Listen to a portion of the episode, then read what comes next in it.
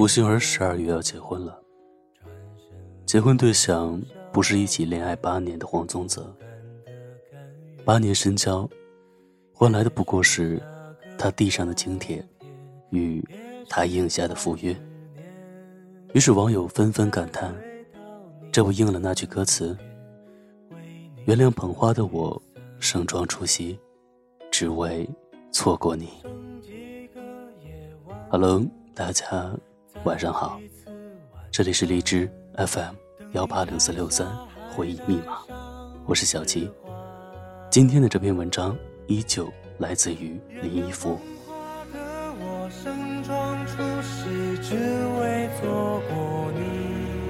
祈祷天灾人祸分给我，只给你这香气。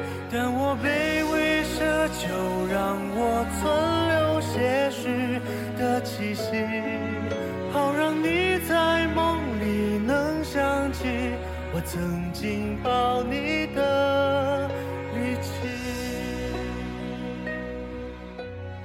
今年年初，我在婚礼上。见到了四年没有见到的骆驼与老费。哦，不能这么说，准确的来说，是在骆驼和别人的婚礼上，看见了骆驼与老费。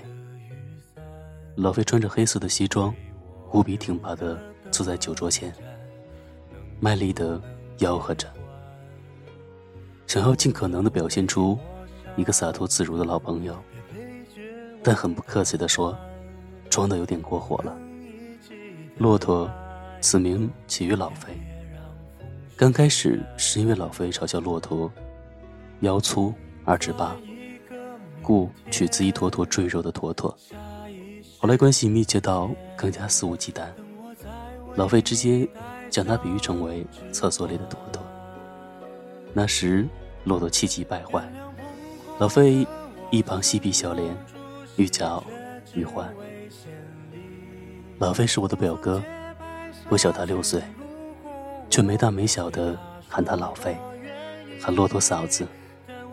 刚开始是老费偷偷的让我喊骆驼嫂子，我倒是不怯场，给零花钱，让喊几声喊几声，喊得比练摊还勤。后来就渐渐的成了习惯。那年老费和骆驼上高一，早恋。小孩子总是羡慕。大一些的孩子，何况老费家和我家就隔着一条街。四年级的我，一到周末就屁颠屁颠的黏着老费。早恋本就费劲，还带上一个拖油瓶，老费常常没好气的埋怨我：“你很烦啊，干嘛一到周末就跟着我？”善良的骆驼总是来打圆场，算了，就带着他吧。他们。骗父母出门的理由也是千奇百怪。老师要求学生买彩色卡片做地理模型，正好和骆驼一组。化学课打破了酒精灯，要重新买一个来赔。找化学成绩好的骆驼来帮忙。美术课的写生作业是在公园，所以要约伴去画。每一个谎言都牵扯着一些钱，作为恋爱资金，攒够了。他们就计划着去远一点的地方。有一次，我们去森林公园郊游，我因为看孔雀走丢了，一路走，一路哭，终于让老费找到了。骆驼给我摇秋千，老费买了鸟食放在我的手上，一路都有小鸟飞在我的手里，这兴奋劲儿让我迅速的破涕为笑。骆驼对老费说：“小孩子真好玩。”以后我们两个有了小孩子就好了。的确，他们在一起时特别登对，旁人若不细看，肯定觉得是一对照顾孩子的小夫妻。终于有一天，我忍不住问老费：“你和骆驼是在谈恋爱吗？”骆驼笑出声来：“小孩子，你怎么知道什么是谈恋爱？是怎么样的一种恋爱？”连小孩子都能感觉到，不只是他们，我都深信不疑，他们有朝一日会有一个孩子，我甚至都能想到他们组建了家庭，那一定是世上最温暖的家庭。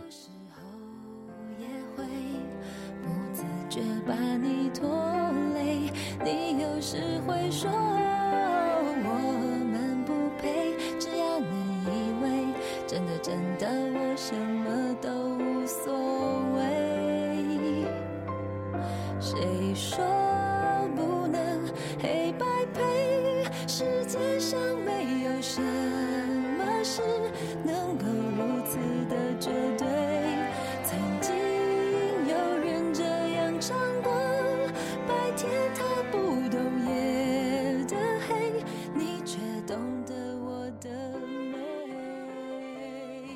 六年级的时候，我跟老飞说。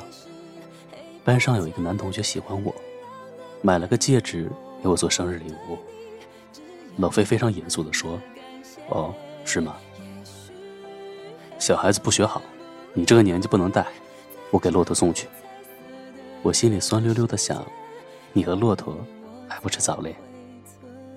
然后老费就拿着那个学校门口两元一个的镀银小戒指去找骆驼。他们熟门熟路的躲过楼管儿到骆驼的寝室门口，拿着镀银的戒指，大声嚷：“骆驼，老费给你送戒指来了。”第二天，骆驼就真的把戒指戴在了手上，逢人便伸手炫耀：“这是我家老费送我的戒指。”我曾经不止一次的问骆驼：“你和老费待这么久，不腻吗？”我也曾不下一百遍的问老费：“恋爱，到底？”是一种什么感觉？他们谁也没有回答我，但他们之间日积月累的熟悉感，就像是一本活的言情小说。之后我忙着考试升学，老费和骆驼去外地上大学了，我们甚少联系。直到我考上本地的大学，老费开车送我去，他依然给我讲了一路的笑话，逗得我哈哈大笑的时候。然后讲笑话的一样说：“我和骆驼分手了。”之后的一个小时行程，无论是等红绿灯、上高架，还是下高架桥，老费都是在一遍一遍的向我解释：骆驼不是贪财，骆驼不是出轨，骆驼不是水性杨花，骆驼只是遇到了更合适他的人。其实我绝对。相信他的话。我记得那个高一的女孩骆驼，她在摇着秋千的时候，眼里闪烁着光芒。一定是真的，很认真的，很认真的在想象，有朝一日和身边的人永远在一起。在场的人都知道，你同我曾经比新郎还亲密。那些不知道的人，也在眼神的交错里看出了端倪。而你我，仍蒙在鼓里，自以为拿得起，放得下。最后的最后，我好像还漏讲了一件事。老费在婚礼前一天给我打电话，那时我还在北京，在望京西聒噪的人流里流转着地铁，就听着电话那一头串线一样的。嘶啦嘶啦响，然后就是呜呜呜呜的杂音。我以为是电话断了，正准备重新打过去，电话那头突然传来了老费低沉的音嗓：“明天骆驼就结婚了，别忘了回来。”他一个个人的通知，事无巨细交代着他和骆驼每一个共同朋友。老费的骆驼。要嫁人了，好像那是他自己的婚礼一样。